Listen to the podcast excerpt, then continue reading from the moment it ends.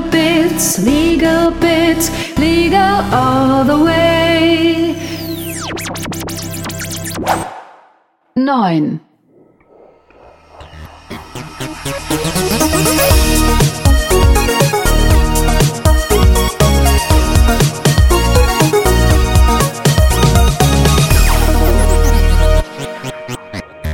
Legal Bits.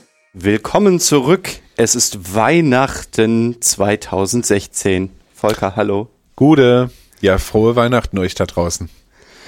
Wir haben eine Episode mitgebracht der Legal Bits, die äh, ein bisschen überraschend doch nicht mit der NIS-Richtlinie zu tun hat, also Network Information Security, sondern wir haben ein Thema gefunden, das viel brennender ist. Deswegen machen wir das zuerst und haben den Rest so ein bisschen nach hinten geschoben. Ja, wir haben mal äh, auf das Zeitgeschehen reagiert. Juhu!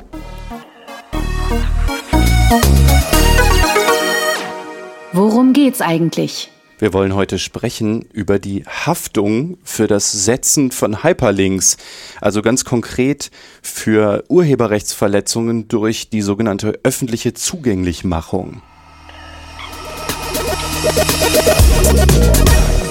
Was ist eigentlich passiert? Die meisten von euch dürften es schon mitbekommen haben. Das Internet zerreißt sich gerade den Mund darüber. Das Landgericht Hamburg hat in einer Urheberrechtsstreitigkeit mit einem Beschluss entschieden. Also kein Urteil. Sorry, ich muss jetzt, es muss sein. Wir werden sterben. Morgen gibt's kein Internet mehr. Okay, also es ist kein Urteil, sondern ein Beschluss. Richtig, ähm, es ist kein Urteil und es wird auch kein Urteil mehr. Wieso? Äh, In der Sache hat der Verfügungsbeklagte eine Abschlusserklärung abgegeben. Deshalb ist der Rechtsstreit beendet, obwohl es überhaupt kein Hauptsacheverfahren gegeben hat. Kurze Erklärung. Was ist ein Hauptsacheverfahren? Der, also was wir hier haben, ist gar nicht so ein Musterprozess, wie das auf vielen Websites im Moment klingt. Also so von wegen, das Internet ist tot und so. Ne? Ähm, beim einstweiligen Rechtsschutz ähm, gibt es zum Beispiel eine einstweilige Verfügung und so. Ähm, aber das ist sozusagen ein Rechtsmittel, wenn es besonders eilbedürftig ist, also wenn es ganz besonders schnell gehen muss. Also wenn man nicht warten kann auf eine ganz normale Entscheidung in, einer in einer Klage oder so. Heißt, wenn man eine einstweilige Verfügung bekommen möchte, dann muss man natürlich auch schneller tätig werden, als es bei Hauptsacheverfahren der Fall ist. Also man kann da nicht Ja. ein Jahr warten oder so. Ne? Also da gibt's nicht so die üblichen Verjährungsregeln, sondern man kann grob sagen, innerhalb von vier Wochen, also einem Monat oder so, muss man schon Gas geben, sonst ist es einfach nicht mehr eilbedürftig. Und der Richter, der diesen Antrag auf den Tisch bekommt, der wird, also muss er nicht, aber wird in aller Regel entscheiden, ohne die Gegenpartei anzuhören. Also da gibt's Okay. keinen Termin, sondern da geht einfach dann, der prüft das nach Aktenlage und Ja. erlässt die dann oder eben nicht. Okay, und was passiert nach der einstweiligen Verfügung, wenn das kein Urteil ist? Normalerweise, wenn das die Parteien wollen, gibt es ein Hauptsacheverfahren, also dann geht es in eine ganz normale Klage und dann gibt es Okay. halt irgendwann ein Urteil. Oder man äh, vergleicht sich oder so, ne? Aber es gibt normalerweise dann noch ein Hauptsacheverfahren, also das, was alle so kennen als Urteil. Das eigen, der eigentliche Prozess. Okay.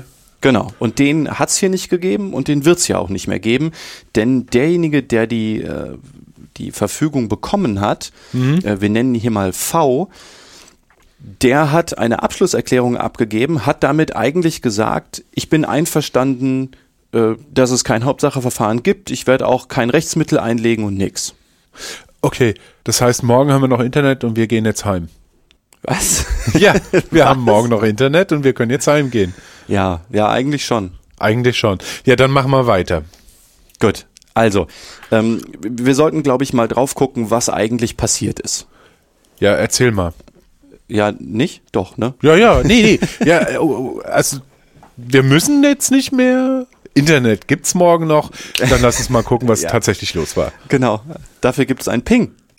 Also, was ist eigentlich passiert? Das ist auch wichtig, das zu verstehen, weil man sonst mit dieser Entscheidung irgendwie nichts anfangen kann. Also erstens, ein Fotograf hat ein Gebäude fotografiert, also hat ein Werk geschaffen, ne, ein, ein eine Fotografie, urheberrechtlich geschützt und so weiter und hat Okay. dieses Gebäudefoto äh, unter einer Creative Commons Lizenz veröffentlicht. Okay, ist mir erstmal geläufig. Heißt, er hat sich Rechte vorbehalten. Genau. Wenn jemand was unter einer Creative Commons Lizenz veröffentlicht, dann kann er sich halt alles Mögliche vorbehalten. Ne? Du kannst zum Beispiel sagen, äh, ihr dürft damit prinzipiell machen, was ihr wollt, solange ihr sagt, dass es mein Foto ist. Ihr dürft es gewerblich nutzen oder nicht gewerblich nutzen. Ihr dürft es verändern. Ihr dürft es was auch immer. Also die, die, die, die Bandbreite, die Creative Commons dem Urheber zur Verfügung stellt, ist sehr, sehr breit. Genau. Geht von ihr dürft alles bis zu sehr restriktiv. Ähm, welche Rechte hat er sich denn vorbehalten oder welche Lizenz hat er denn genommen? Also das, was hier relevant ist, ist, ähm, der Urheber hatte in den Lizenzbedingungen der von Ihnen gewählten Creative Commons Lizenz gefordert, dass bei Bearbeitungen angezeigt werden müsse, dass das abgewandelte Bild eine Abwandlung ist. Okay, So. Nachvollziehbar. Das ist erstmal das, was passiert ist. Okay. Jetzt im nächsten Schritt ist jemand, das ist aber auch noch gar nicht unser V, hingegangen und also jemand in diesem Beschluss völlig unbeteiligt ist eigentlich, ist hingegangen und hat dieses Foto bearbeitet, hat ein UFO reingebaut, also jetzt Gebäude mit UFO, wir sagen mal UFO-Bild äh, und hat das äh, Foto wiederum selbst veröffentlicht. Und die Bearbeitung nicht angezeigt. Richtig, genau. Okay. Und das äh, ist auch tatsächlich äh, die eigentliche Rechtsverletzung, die der begangen hat. Also der, Also der äh, vierte oder fünfte, der Bearbeiter. genau, also Okay. der andere. Ne? Also das, was der gemacht hat, ist auch schon nicht zulässig, heißt aber, Dieser Bearbeiter hat selbst durch die Veröffentlichung das Recht des Urhebers verletzt. genau. Aber das wurde da nicht verhandelt. Nee, genau. Ähm, das ist noch nicht unsere Sache und da ist es natürlich auch nicht zu Ende. Das wäre zu einfach. Jetzt der eigentlich interessante Teil kommt jetzt. Ähm, Okay. Unser V hat einen Hyperlink, also wenn wir hier Links sagen, meinen wir immer Hyperlinks, ne, im Internet und so, ähm, einen Link auf dieses UFO-Foto gesetzt. Also nicht kopiert, nicht genommen, nicht selber hochgeladen, sondern ein Link gesetzt. Nur einen Link gesetzt, genau. okay. Ähm, und der Urheber hat jetzt eine einstweilige Verfügung gegen den V beantragt. Und das Landgericht Hamburg, das ist die Entscheidung, um die es hier geht, hat diese Verfügung auch erlassen. Okay.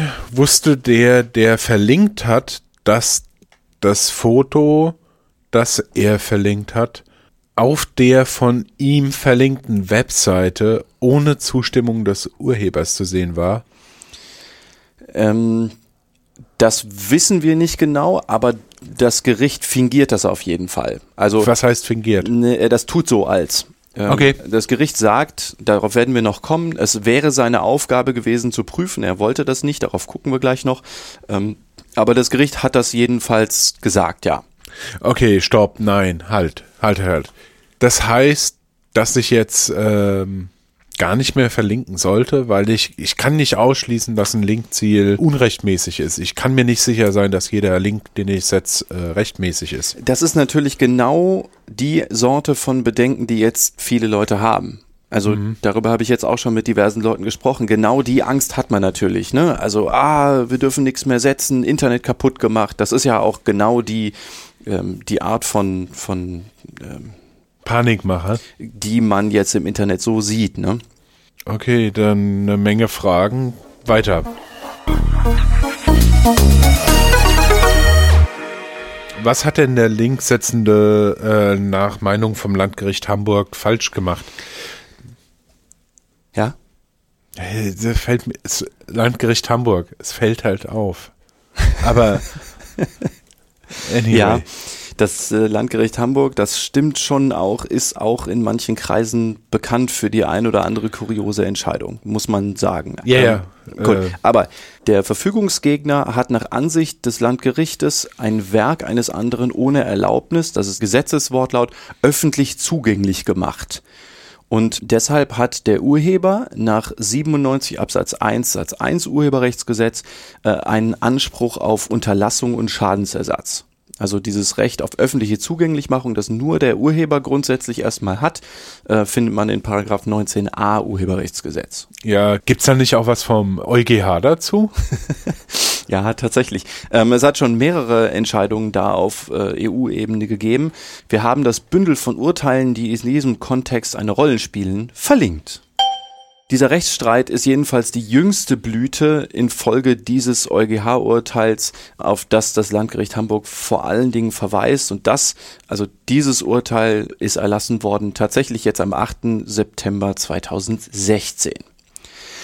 Zur Einleitung ganz kurz. Der 19a Urheberrechtsgesetz, also das Recht der öffentlichen Zugänglichmachung, lautet wie folgt.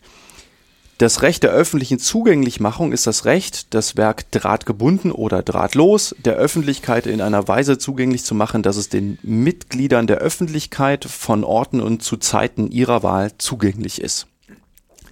Heißt, das hat der Urheber, also in diesem Fall der Gebäudefotograf erstmal. Ne? Also erstmal für dieses Gebäudefoto. Zu dem UFO-Foto kommen wir gleich. Und der 97 Urheberrechtsgesetz, der regelt dann die ähm, Aktivlegitimation dazu, also in Absatz 1 das Recht des Urhebers in so einem Fall auf Beseitigung und Unterlassung und in Absatz 2 auf Schadensersatz bei Vorsatz oder Fahrlässigkeit. Äh, Was heißt denn Aktivlegitimation? Äh, das ist Jura-Bubble für das Klagerecht. Also der aktiv Legitimierte ist die Person, die klagen darf. Das heißt, das Landgericht Hamburg hat beschlossen, dass unser Verlinker V das bearbeitete Bild nicht mehr hätte verlinken dürfen, weil das verlinkte Bild auch schon nicht rechtmäßig erstellt und abgebildet wurde. Woher weiß der das da? Das kann er doch nicht wissen. Ja, das hat der V auch gesagt. Ähm, also der hat daraufhin gesagt, ja, Moment, äh, das ist doch überhaupt, also kann ich doch überhaupt nicht. Wie kann der äh, Verlinker sich eigentlich zur Sache in diesem Verfahren geäußert haben, wenn er doch gar nicht angehört wurde? Äh, ah, das, äh, das kam, das hatte ich eben bei der Sachverhaltsschilderung vergessen. Die hatten vorgerichtlich miteinander korrespondiert. Also okay. der Urheber hatte sich an den V gewendet und hat gesagt, hier, äh, nimm das da raus, das ist, äh, der Link ist unzulässig, und mhm. da hat dann der V dazu gesagt, also hat das abgelehnt, Mhm. und äh, hat dazu dann ausgeführt, allerdings wäre ich nicht im entferntesten auf die Idee gekommen, beim dortigen Seitenbetreiber nachzufragen, ob er die entsprechenden Rechte zur Veröffentlichung hat oder sonstige Nachforschungen zu den urheberrechtlichen Hintergründen des Bildes anzustellen. Wichtig mhm. jetzt hier, das sah ich nicht als meine Aufgabe als Linksetzender an. Ja, ist es denn seine Aufgabe? Äh, in Zukunft tatsächlich, es kommt drauf an. Das ist eine klassische Juristenantwort, aber das ist genau eine der Fragen, die wir gleich behandeln. Also machen wir der Reihe nach, schlage ich vor. Aber okay, dann eben mal was anderes. Hat denn der Urheber, nennen wir ihn mal U, an dem bearbeiteten Bild mit dem UFO überhaupt noch Urheberrechte? Äh, so war das jedenfalls in unserem Fall, ja. Also die. Warum?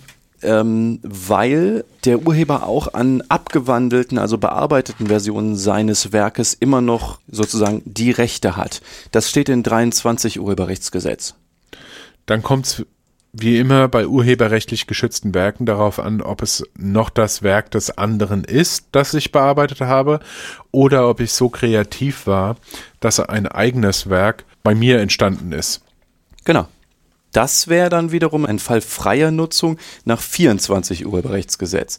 Also in unserem Fall jedenfalls musste der Dritte, der das UFO in das Ursprungsfoto reingebastelt und das bearbeitete Bild hochgeladen hat, dort dieselben Dinge beachten, wie wenn er das Ursprungsfoto selbst hochgeladen hätte. Also zum Beispiel den Urheber nennen und so weiter. Also mhm.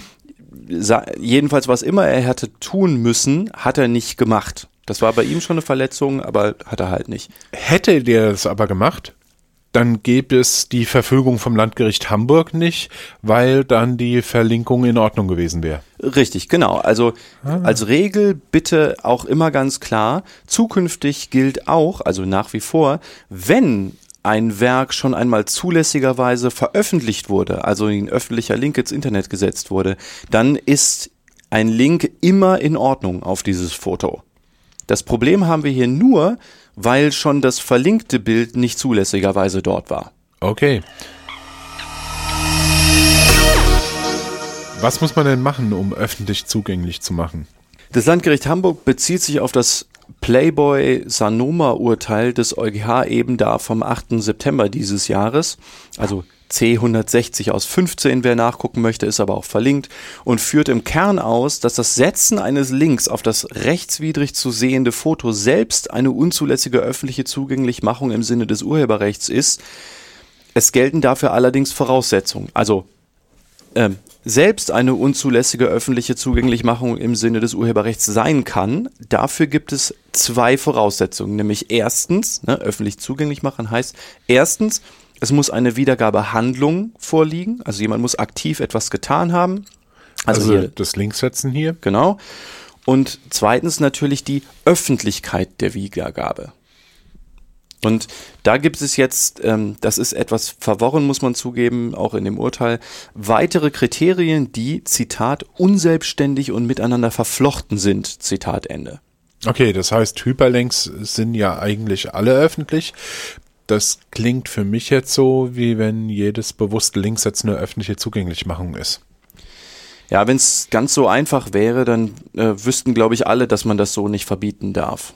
Einfach, ne? also dann wäre Internet ja kaputt. Also okay. in Wahrheit, also naja, ganz so pauschal stimmt es natürlich nicht, aber das wäre eine sehr, sehr starke Einschränkung. Das geht natürlich so nicht. Ähm, ähm, so einfach machen sich die Gerichte das aber auch nicht. Welche Kriterien setzen Sie dann an? Also hier das Landgericht Hamburg. Das Landgericht Hamburg hat tatsächlich ziemlich konkret die Anforderungen des EuGH-Urteils genommen und auch angesetzt und dann selbst das einmal durchsubsumiert, ist dann zu einem Ergebnis gekommen, das meine ich gar nicht so weit ähm, weg davon ist, was vernünftig ist. Ähm, wir kommen aber noch dazu, warum. Also erstmal nimmt der EuGH und hier das Landgericht Hamburg dann dementsprechend auch auf die zentrale Rolle des Nutzers und die Vorsätzlichkeit seines Handelns. Also insbesondere dann, wenn ohne das Tätigwerden des Verlinkenden das verlinkte Werk grundsätzlich nicht von seinen Besuchern erreichbar ist. Also wenn ohne die Handlung da die Besucher dieser Webseite, wo der Link ist, das gar nicht gesehen hätten. Das ist erstmal noch ziemlich wischiwaschi und trifft auf viele Links zu.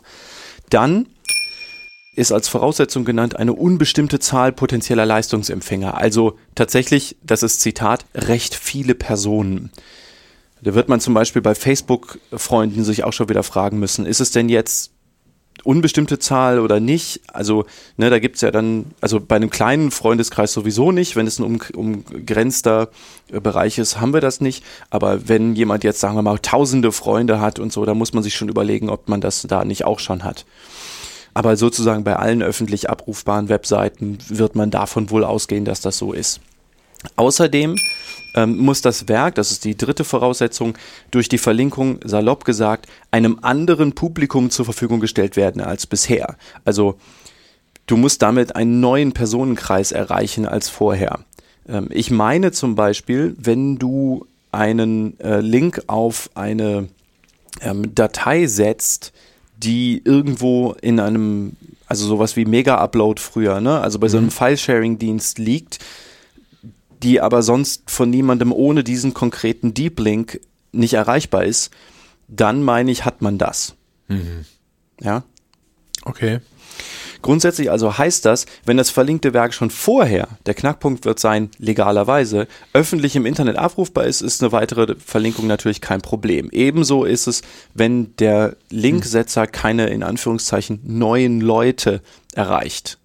Aber das ist doch was wir hier hatten. Und das Landgericht hat auch hier gegen den Verlinkenden entschieden. Ja, äh, das entscheidende Kriterium dieser Entscheidung und warum das so stark kritisiert wird, habe ich noch nicht genannt. Nämlich, hm. ähm, das kommt jetzt, nämlich ob die öffentliche Wiedergabe Erwerbszwecken dient.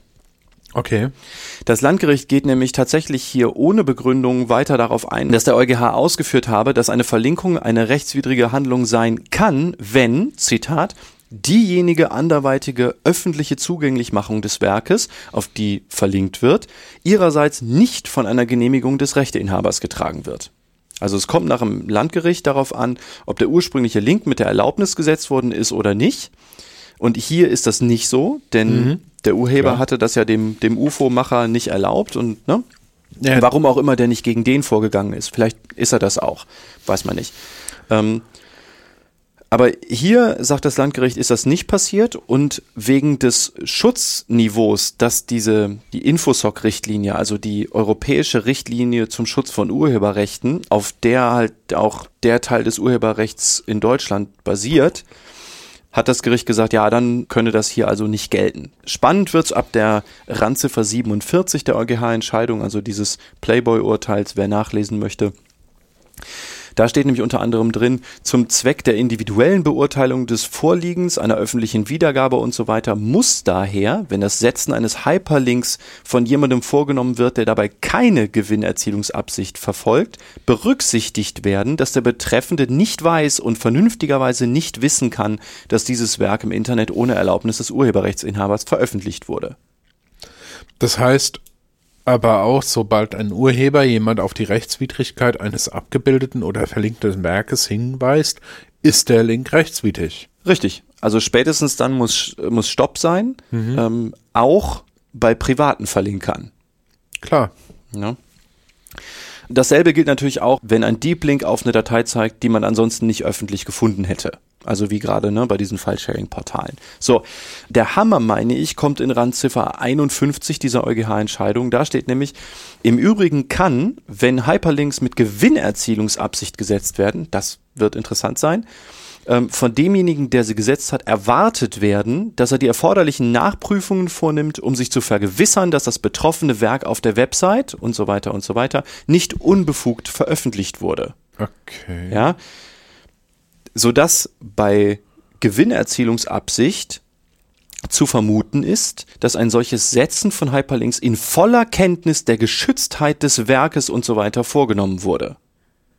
Das heißt, sofern diese man, der EuGH nennt es eine widerlegliche Vermutung, das heißt, da kann man was gegen machen. Sofern diese widerlegliche Vermutung nicht entkräftet wird, gilt diese Handlung dann als öffentliche Wiedergabe im Sinne von und so weiter und so weiter. Das heißt also, sobald Gewinnerzielungsabsichten beim Linksetzen gibt, dann ist der Link im Zweifel eine öffentliche Wiedergabe. Genau. Okay. Auch bei Berthas Blumen. Ja, bei, Aha. bei Gerdas Geranienboutique. Aha. Ja, Okay. Bei Gerdas Geraniengarten. Ja, genau. Ja, ähm, aber Achtung, das ist alles immer nur im Zweifel. Ne? Also es gibt Okay. eine Widerlegungsmöglichkeit, von der hat allerdings unser Verfügungsgegner, also In unser Hamburg? V in Hamburg, keinen Gebrauch gemacht. Weil er schlicht gesagt hat, das hätte er nicht prüfen müssen. Ne? Also Nein. doch. No. Was heißt denn Gewinnerzielungsabsicht beim Linksetzen? Also muss ich tatsächlich mit dem Setzen eines Hyperlinks einen Gewinn erzielen wollen? Oder reicht es, dass ich einen Link auf einer Webseite setze, die mit Gewinnerzielungsabsicht betrieben wird? Und wo fängt diese an? Ja, darüber kann man tatsächlich streiten. Das EuGH-Urteil sagt nämlich nichts Belastbares darüber, wann wir dieses Tatbestandsmerkmal Gewinnerzielungsabsicht haben. Das Landgericht hat dazu was in seinem Urteil gesagt, nämlich, dass es nicht darauf ankommt, dass das Setzen eines einzelnen Links von direktem Profit getragen werden muss. Also ähm, zum Beispiel durch so Pay-per-Click-Vergütung oder sowas. Ähm, darauf kann es aber meines Erachtens auch nicht ankommen. Ja. Okay. Sondern? Wichtig dürfte halt sein, dass man den Schutzzweck des Artikel 3 der Infosoc-Richtlinie erreicht. Das ist die Vorschrift, die halt zu dieser öffentlichen Zugänglichmachungsvorschrift führt, die wir im äh, deutschen Urheberrecht haben. Also man will natürlich die Urheber und ihre Werke schützen. Okay. Ja. Das will der EuGH meines Erachtens dadurch erreichen, dass er die Prüfungspflichten für Hyperlinks bei Leuten hochsetzt, die sie zu kommerziellen Zwecken einsetzen. Das heißt also so, willst du mit deiner Webseite Geld verdienen, musst du dich halt um die Rechtmäßigkeit der verlinkten Inhalte kümmern. Und ab wann will man denn Geld verdienen? Wo ist da der, der, die, die Einstiegshürde? Also der Grundsatz stimmt, genau so ist es. Ne? Das heißt es. Allerdings gilt das hier, wie gesagt, erstmal für den Urheberschutz. Ja, also den hier beschriebenen Schutzzweck haben wir nicht automatisch bei anderen Rechtsgebieten, also zum Beispiel bei Kinderpornografie oder sowas. Auch da wird man sicherlich auf Profit ausgelegte Banden anders bestrafen als die Einzelpersonen, aber aus einem anderen Grund. Haften denn dann jetzt alle Gewerbetreibenden automatisch beim Setzen von Hyperlinks auf rechtswidrig online abrufbare Inhalte? Nee, genau das glaube ich nämlich nicht. Äh, auch wenn das gerade alle von den Dächern pfeifen. Das Landgericht Hamburg ist zwar für die ein oder andere kuriose Entscheidung bekannt, aber deshalb jetzt so zu tun, als wären die in Hamburg alle Baller Baller, ist natürlich Unsinn. Aber haften sie denn jetzt oder nicht? Vereinfacht gesagt, grundsätzlich ja. Aber eben nur grundsätzlich. Der EuGH hat ausgeführt, und das LGH hat das wiederholt, dass man dann haftet, wenn man die Rechtswidrigkeit des verlinkten Werkes kennt oder kennen musste.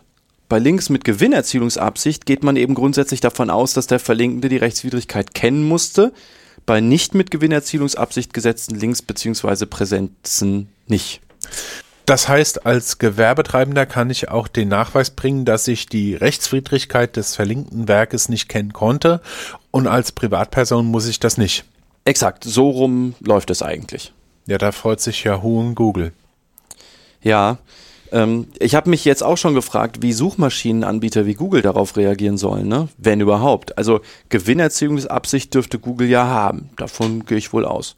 Ähm, die Frage ist ja wohl, ob die aktiv eine Wiedergabehandlung vornehmen, wenn sie Suchergebnisse anbieten. Also wenn man darauf abstellt, dass Gewinnerzielungsabsicht ausreicht, um anzunehmen, dass ein Linksetzender Rechtswidrigkeit kennen muss, es sei denn, er weist nach, dass er sie nicht kennen konnte oder musste, wird Google jedenfalls hier schlechte Karten haben. Die haben ja genug Juristen, die sagen können, ah, okay, das ist rechtswidrig oder nicht. Aber ein Suchmaschinenanbieter müsste ja jetzt eigentlich hingehen und das komplette Internet auf Rechtswidrigkeit prüfen. Dass das selbst für Google nicht abbildbar ist, ist, glaube ich, auch klar. Ja, also da wird man vermutlich eher sagen müssen, ein Suchmaschinenanbieter setzt halt selber aktiv keine Links, sondern findet halt nur Sachen im Internet. Also die Differenzierung finde ich aber auch ziemlich schräg. Also, hm, weiß auch nicht genau. Wird man mal abwarten müssen. Ja, ich finde es auch sehr spannend. Sehr. Ja. Passt die EuGH-Rechtsprechungslinie eigentlich zum deutschen Recht? Wie war denn die Rechtsprechungslinie zur Linkhaftung, bevor der EuGH auf den Plan getreten ist? Also seit dem Paperboy-Urteil des BGH im Jahr 2003 gilt in Deutschland eigentlich der Grundsatz, dass die Verlinkung auf Werke, die ja urheberrechtlich geschützt sind, nicht in das Vervielfältigungsrecht an diesem Werk eingreift. Also es wird, Zitat, grundsätzlich kein urheberrechtlicher Störungszustand geschaffen, wenn der Zugang zu dem Werk durch das Setzen von Hyperlinks, auch in der Form von Deep Links, erleichtert wird. Das hat sich ja jetzt erledigt ja, hier hat der EuGH auf jeden Fall den Haftungsmaßstab verändert. Allerdings gab es damals schon die Ausnahme von diesem Grundsatz für den Fall, dass sich der Verlinkende sozusagen wie ein Täter haftbar macht, wenn er ähm, sich den Inhalt der verlinkten Website, das ist auch Zitat, zu eigen macht. Das hatten wir schon mal in der allerersten Folge, als wir Amazons Bilder in eigene und fremden Content eingeordnet hatten. Genau, also nach den Paragraphen 7 und 10 TMG, genau. Der Täter haftet also sozusagen direkt, der Störer, also der, der sich einen verlinkten Inhalt nicht zu eigen macht, nur dann, wenn er von der Rechtswidrigkeit weiß und nicht tätig geworden ist. Bei Linkhaftung gab es doch mal dieses Urteil vom Landgericht Hamburg, dass man sich bei gesetzten Links von deren Inhalt distanzieren müsse, wenn man nicht haften wolle, oder? Das war doch dieses. Oh ja, genau. Dunkles Kapitel, ja. ja. Ähm, das gab es tatsächlich mal. Man las jedenfalls, ich weiß nicht, ob daran erinnerst du dich bestimmt auch, auf total vielen Websites so einen totalen Standard-Disclaimer, ne, wo dann stand ja. mit Urteil vom 12. Mai 1998 und dann Aktenzeichen Haftung für Links hat das Landgericht Hamburg, hier haben wir es schon wieder, entschieden, dass man durch das Setzen eines Links die Inhalte der linken Seite gegebenenfalls mit zu verantworten hat. Dies kann und so weiter nur dadurch verhindert werden, dass man sich ausdrücklich von diesen Inhalten distanziert. Und das war der Disclaimer. Mhm. Ne, also Leute haben dann durch ein kleines Mini-Referat zum Thema Rechtsprechung des Landgerichts Hamburg gedacht, dann schreibe ich das dahin, dann bin ich raus. Und äh, dass das nicht geht, ist klar, ne? Und dann gab es Leute, die haben diesen Text genommen und haben noch drunter geschrieben, ja, ich distanziere mich hiermit übrigens von allem, was ich verlinke. Und haben, und haben gedacht, dann sind sie auch raus. Das ist natürlich Blödsinn, ne? Also pauschal geht natürlich nicht, denn der Richter wird sich im Zweifel fragen und nicht nur sich, sondern auch dann die Partei, ne? Ja, aber wieso setzen Sie denn dann diese Links, wenn Sie sich eh von allem distanzieren? Ja. Also, Ja. ne? Aber wir sprechen hier eigentlich über Urheberrechtsanspruch. Sorry, dass ich da immer so abgleite. Man kann ja aus sehr vielen Gründen für Links und die Inhalte hinter den Links haften, oder? Ja, äh, stimmt, da gibt's tatsächlich zahllose. Aber lass uns für die heutige Folge bei diesem Urteil bleiben, glaube ich, sonst können wir das Thema als- niemals in einer einzigen Podcast-Folge unterbringen. Und wie geht's jetzt weiter? Ja, äh, so ganz genau weiß das im Moment, glaube ich, niemand. Aber wer sich ab sofort davor fürchtet, Links jeder Art zu setzen, der sollte sich, glaube ich, zwei Sachen vergegenwärtigen. Also, warum auch immer er sich bei Linksetzung vorher überhaupt keine Gedanken macht. Egal, ne? Also, nämlich, erstens muss man sich, glaube ich, ganz klar machen, diese Sache würde so vielleicht nicht beim OLG oder BGH entschieden. Also eine Entscheidung ist halt eigentlich immer Einzelfallsache. Sowas wie Präzedenzfälle, die für andere Gerichte bindend wären, gibt's ja im deutschen Recht eigentlich überhaupt Ja, die nicht. gibt's bei Matlock. Ja, genau. Also jedenfalls in Deutschland sind Richter unabhängig und dürfen entscheiden, was sie wollen. Aber klar werden Gerichte nun wohl tendenziell auf der EuGH-Schiene entscheiden, so wie das LG das gemacht hat. So. Zweitens muss man sich vergegenwärtigen, der Verfügungsgegner hat sich hier auch ziemlich dämlich verteidigt. Warum? Naja, weil er einfach die Not My Job Karte gespielt hat, als es um die Frage der Rechtswidrigkeit der Linksetzung ging. Ja, was wäre denn die Alternative? Also die bessere Alternative? Na, zum Beispiel vorzutragen, dass das UFO-Bild, also das, auf das er verlinkt hat, für ihn nicht nach einer rechtswidrigen Veröffentlichung aussah oder er die Rechtswidrigkeit nicht erkennen konnte. Okay, was hätte das verändert? Es hätte die eigentlich wichtige und in dieser Sache gar nicht entschiedene Frage geklärt, welche Prüfpflichten der Verlinkende denn gehabt hätte. Er hat ja dazu überhaupt nichts vorgetragen, sondern einfach gesagt, dass er im Traum nicht auf die Idee gekommen wäre, zu denken, dass es seine Aufgabe ist, zu prüfen, ne, ob das verlinkte Bild urheberrechtlich zulässig abgebildet wurde oder nicht. Und hätte es gerecht nicht fragen müssen? Also, Nee, äh, im Strafrecht gibt es das tatsächlich. Da gilt der sogenannte Amtsermittlungsgrundsatz. Da muss also das Gericht alle wichtigen Fragen klären. Aber im Zivilrecht, zu dem auch das Urheberrecht zählt, geht der Richter nicht unbedingt vom wahren, sondern sozusagen nur vom festgestellten Sachverhalt aus. Dazu gehört auch, wenn eine Tatsache nicht streitig ist, also wenn eine Partei etwas vorträgt und die andere das nicht bestreitet, geht der Richter davon aus, dass sich diese Tatsache tatsächlich so zugetragen hat. Und zwar selbst dann, wenn er sie für völlig realitätsfremd hält. Ne? äh, also wenn du als mein Gegner sagst, ja, und dann ist der Volki äh, äh, zweimal ums Haus geflogen, dann sagt er, okay, es war so. Wenn die andere Partei da nichts Wenn ich nicht sage, ich Ja. kann aber nicht fliegen, dann geht er davon aus, dass ich fliegen kann. Ja. Also vom Grundsatz her schon. Ähm, äh, man Nein, nein, nein, es geht total ums Überspitzen und um darum, wie das sowas grundsätzlich äh, gehandelt wird. Grundsätzlich ist es genauso. Wenn, Okay. wenn, also zum Beispiel, wenn in unserem Fall der V gesagt hätte, der U hat mir eine Erlaubnis erteilt, der hat mich angerufen und hat gesagt, es ist in Ordnung, dass ich das verlinke. Dann Und- muss der Richter davon ausgehen, dass es so ist, es sei denn, der U widerspricht dem. Genau. Ja, ja, klar. Also jetzt so völlig, völlig äh, lebensfremde Sachen, weiß ich nicht. Ich glaube, da wird der Richter auf jeden Fall einen Hinweis geben und sagen, hören Sie mal, also wollen Sie da nicht was und so. Ja. Also der kann schon lenken. Aber wenn tatsächlich beide Parteien sich einig sind, dass sich eine Tatsache so und so zugetragen hat, dann geht der Richter davon aus.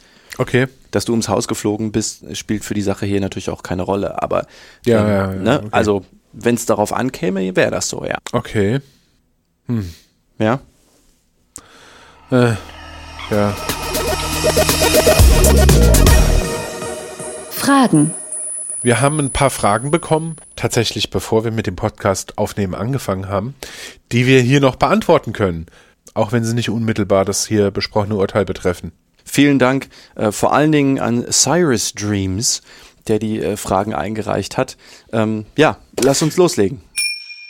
Wie soll man im wissenschaftlichen Bereich die AfD zitieren, wenn man nicht auf den Post verlinken darf? Also ich war erst nicht so ganz sicher, was mit wissenschaftlichem Bereich gemeint ist, aber ich glaube, zwei Sachen kann man mal sagen. Erstens, wenn journalistische Beiträge gemeint sind, gilt ein anderer Haftungsmaßstab natürlich, ne? Also auch aus mehreren Gründen, aber vor allem, weil die hier die Pressefreiheit berücksichtigt werden muss. Das hat auch das Bundesverfassungsgericht in einem äh, Beschluss vor ungefähr fünf Jahren deutlich gemacht. Hier wird man also kaum sagen, dass Pauschalaussagen der AfD nicht verlinkt werden dürfen. Allerdings hier jetzt vor allen Dingen auch urheberrechtlicher Natur. Ne? Aber man wird sich hier aber natürlich auch schon überlegen müssen, ob selbst die Presse so hardcore volksverletzende Schriften, also wieder auf die Strafrechtsschiene gegangen, das ist wohl gemeint, einfach so verlinken darf. Ähm, das hat natürlich keinen Urheberrechtshintergrund, aber das war die Frage. Ähm, auch bei äh, volksverhetzenden Sachen muss man sich überlegen, ob man darauf verweist oder ob man einfach Auszüge daraus nimmt. Wenn es um wissenschaftliche Arbeiten, also zum Beispiel von Politikwissenschaftlern geht, ne, wird es aber auch in aller Regel wahrscheinlich nicht um Urheberrechtsfragen gehen, sondern darum, ob man sich, wie bei der Presse eigentlich auch, durch die Verlinkung zum Beispiel volksverhetzender Inhalte selbst strafbar macht.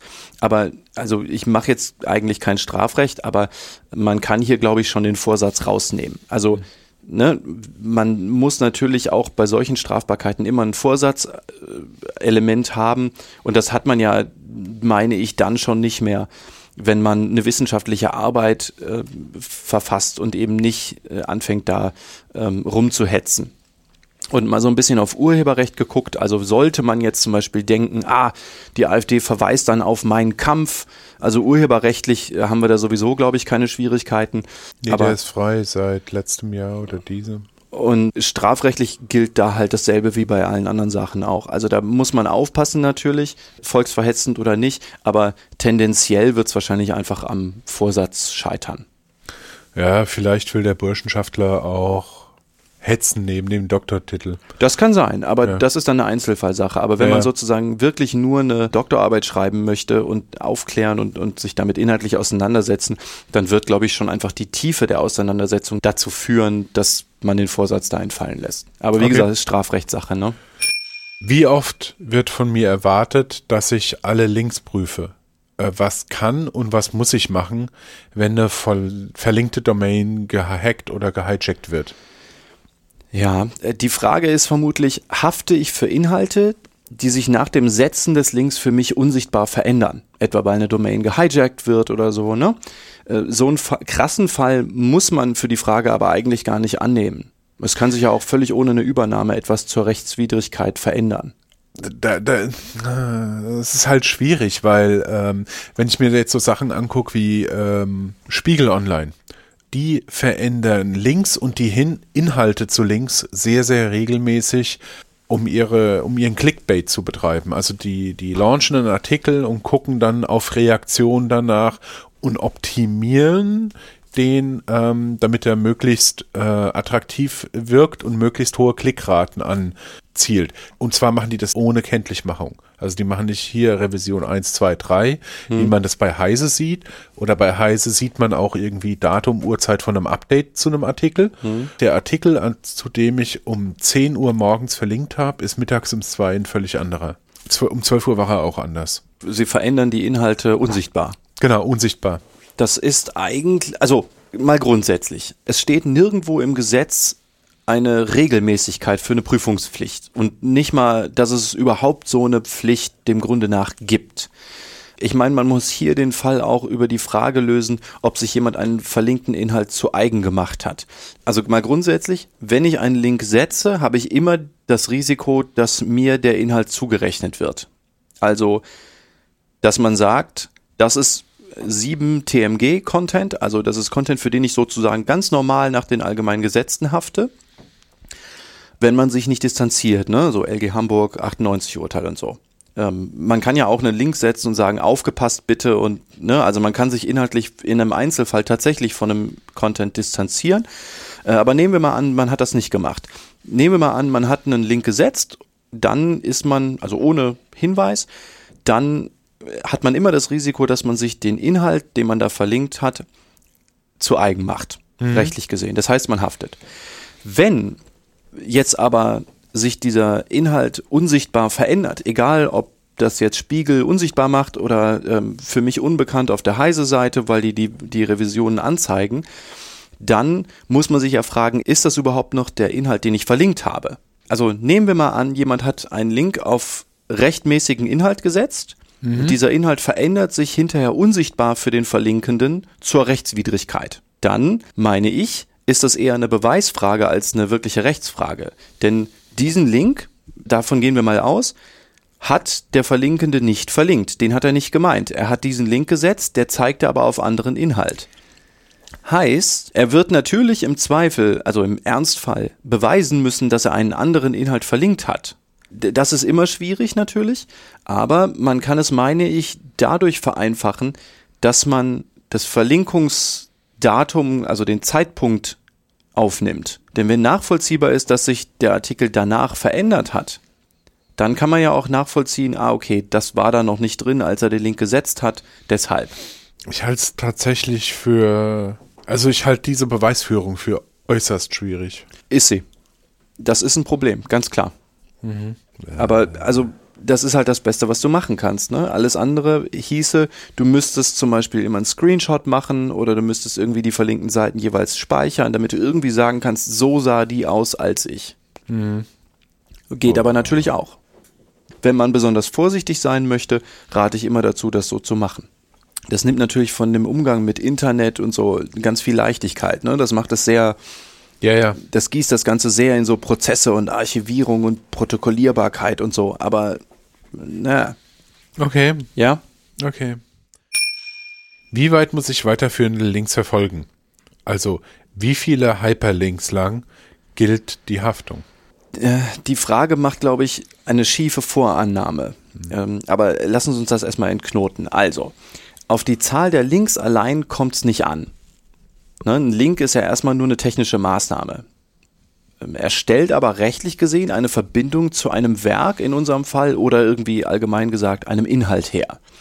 Über wie viele Links diese Verbindung läuft, ist erstmal völlig egal. Man kann sich also zum Beispiel nicht der Verantwortlichkeit für Links dadurch entziehen, dass man so Linklabyrinthe baut. Also so Strukturen, wo man jetzt, sagen wir mal, 20 Proxy-Server nimmt ähm, und die halt nach bestimmten Regelmäßigkeiten einander halt die Links zuwerfen, damit am Ende irgendwas rauskommt. Ne? Also das kann natürlich nicht sein.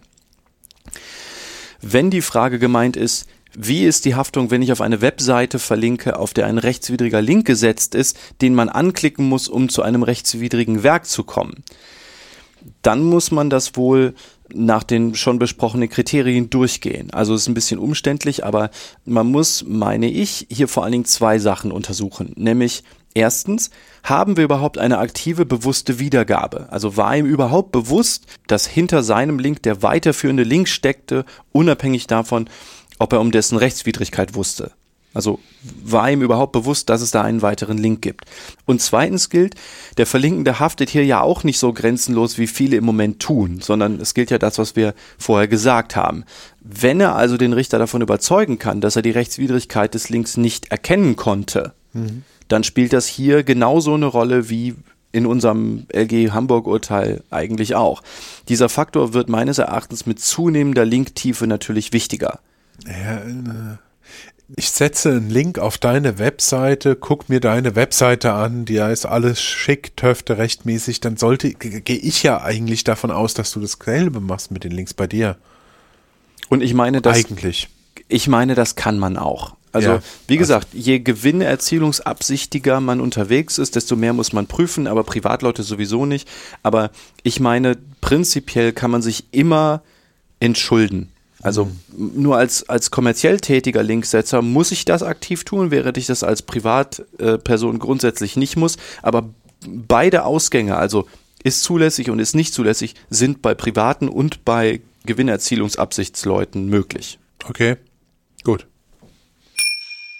Was ist mit Dyn-DNS? In dem Fall geht mein Link gar nicht auf den Inhalt, sondern auf eine Weiterleitung. Haftet man auch dafür? Äh, Hier gilt ja auch, was ich gerade gesagt habe. Ne? Die Linkzahl an sich ist irrelevant, es kommt auf die Seite an, auf der man landet. Also egal ob dünn DNS oder nicht. Okay, Also nichts Besonderes. Ne? gut. Kann man Like-Buttons oder andere Social-Media-Funktionen jetzt knicken? Auf Facebook ist ja immer irgendwas rechtswidrig. Äh, ähm, nein, äh, so Schade. pauschal ist es natürlich nicht. Äh, das wäre ungefähr so, als würde man verlangen, dass eine Bibliothek schließt, weil sich darin irgendwo eine Plagiatsdoktorarbeit befindet. Das heißt, man kann Facebook und Co. nicht in Sippenhaft nehmen, nur weil Nutzer darauf gegen geltendes Recht verstoßen. Es kommt halt, wie gesagt, auf die konkret verlinkten Inhalte an. Bei Facebook hast du ja noch den Zusatz, ist das überhaupt öffentlich? Ne? Also Klammer auf, irgendwie Freundeskreis, nicht öffentlich, nicht zu viele Freunde und so, Klammer zu. Aber nein, also Social Media Funktionen sind jetzt nicht automatisch weg, nur weil das Landgericht Hamburg jetzt in einer Spezialsache was beschlossen hat. Sehr schöne Frage. Haftet man auch für Inhalt auf Custom 404 Seiten? Erklär mal für unsere Hörer, was das ist. Okay, ein Webserver hat irgendwelche äh, Stati, also im besten Fall äh, arbeitet er einfach und liefert dir Webseiten aus. Das Ja. ist das, was man will. Dann gibt's verschiedene Fehlerzustände, also er ist nicht erreichbar oder oder oder. Und dafür gibt's Fehlercodes, also sogenannte HTTP-Fehlercodes. Und 404 ist eigentlich der bekannteste äh, Webserver-Fehler, den jeder schon mal gesehen haben Müsste. müsste Ja. der sagt, äh, Seiten nicht verfügbar. Und da für diese äh, Webserver-Fehler kann man sogenannte Statusseiten, also da, da ähm, generiere ich meine eigenen Fehlerseiten und die bekommt dann jemand zu sehen. Gibt's zum Teil sehr schöne äh, und gibt's zum Teil echt furchtbare. Ja, also im Grunde die Seite, die man bekommt, wenn man eine Suche macht oder einen Link aufruft, der nicht mehr verfügbar ist und statt einfach zu sagen, tut mir leid, ich habe die Seite nicht gefunden, geh bitte zurück, kann man für solche Fehlermeldungen auch ganz süße, selbstgebaute Seiten einbasteln. Genau. Ja? Und die Frage ist also, haftet man denn auch für einen Inhalt auf einer solchen Seite, der, sagen wir mal, ein rechtswidriges Bild drin hat? Also ein Bild, das da nicht sein dürfte, weil es geklaut ist oder so, ne? Das ist die Frage.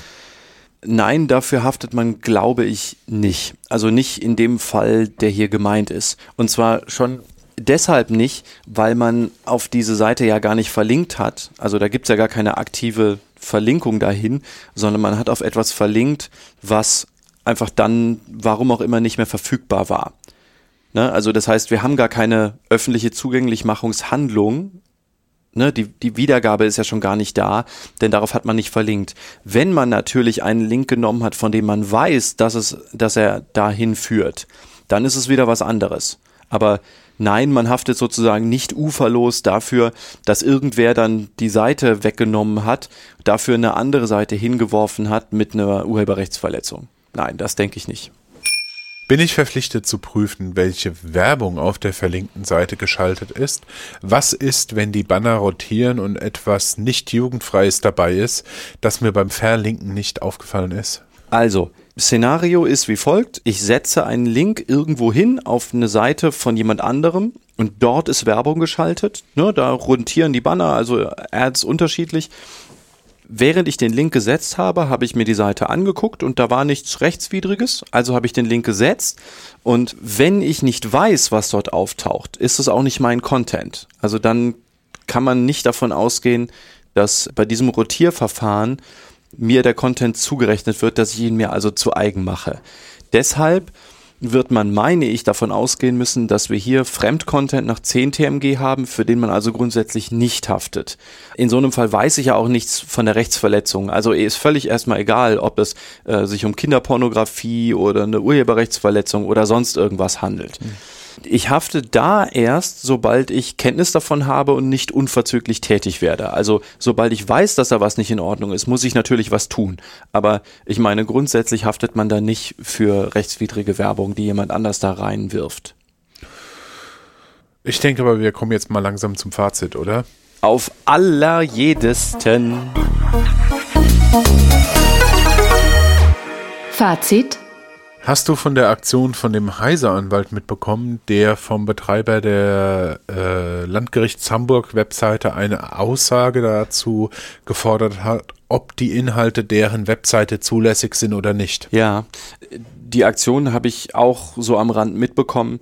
Ich glaube, das hat der Jörg Heidrich damals gemacht, also der, Ja. der Heiser-Anwalt. Äh, guter Kollege, ich glaube, da ist man sehr auf den PR-Zug aufgesprungen. Also das war, glaube ich, ziemlich absehbar, dass das Landgericht Hamburg da jetzt nicht sagen würde, ja, alles, was Sie hier finden, ist total zulässig. Ähm, aber es zeigt natürlich sehr schön, in welche Bredouille Website-Betreiber kommen müssen, äh, vor allen Dingen auch so äh, zu journalistischen Zwecken und so. Ne? Also ist natürlich schon sehr schief. Weiß ich nicht.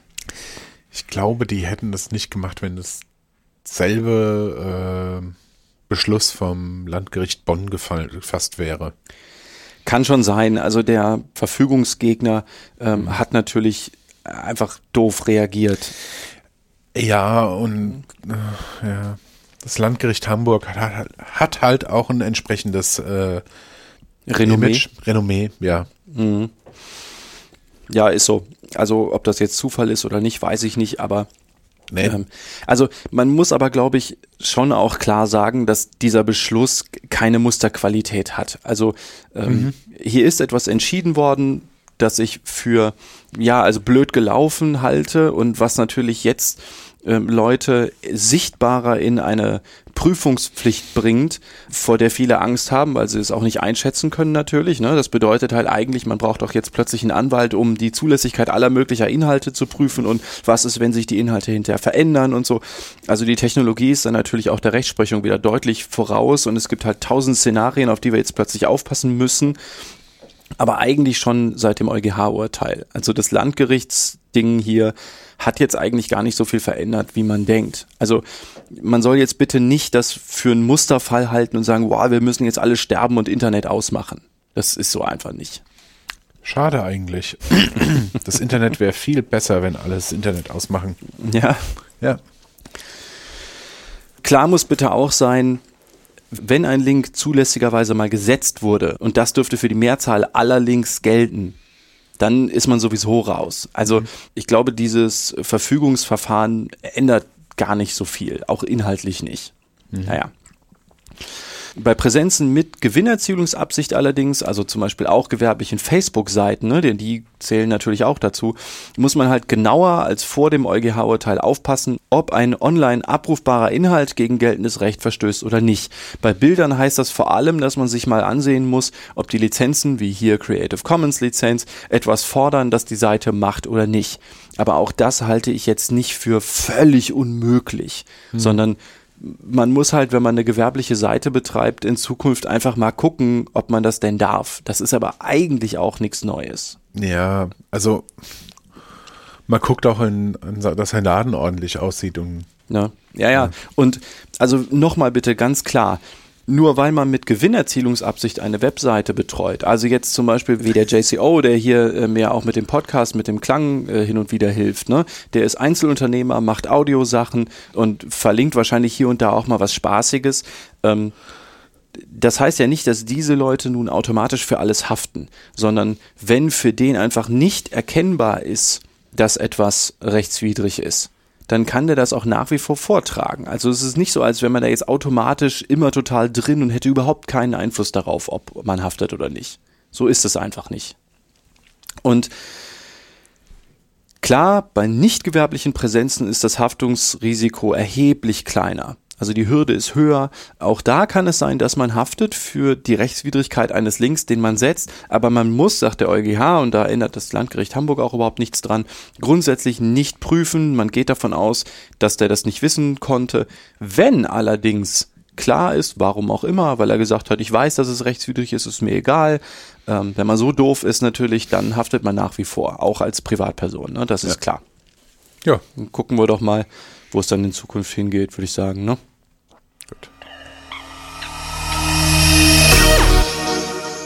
Ausblick. Auf die nächste Folge Legal Bits 10.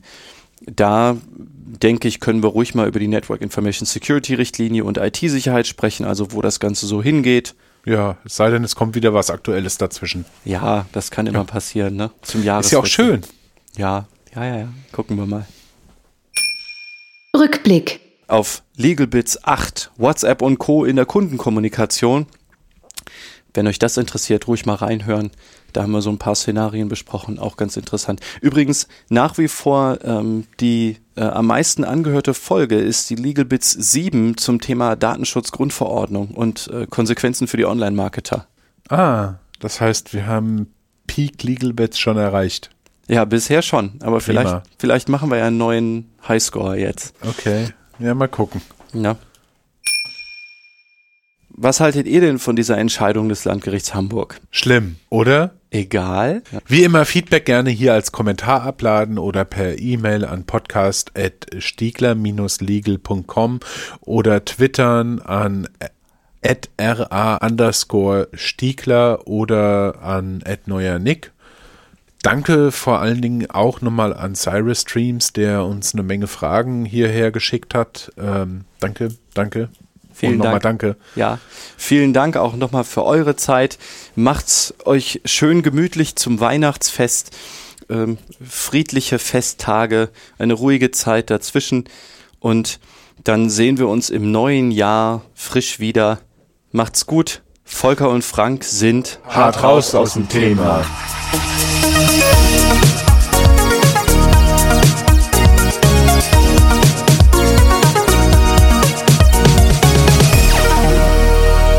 Legal Bits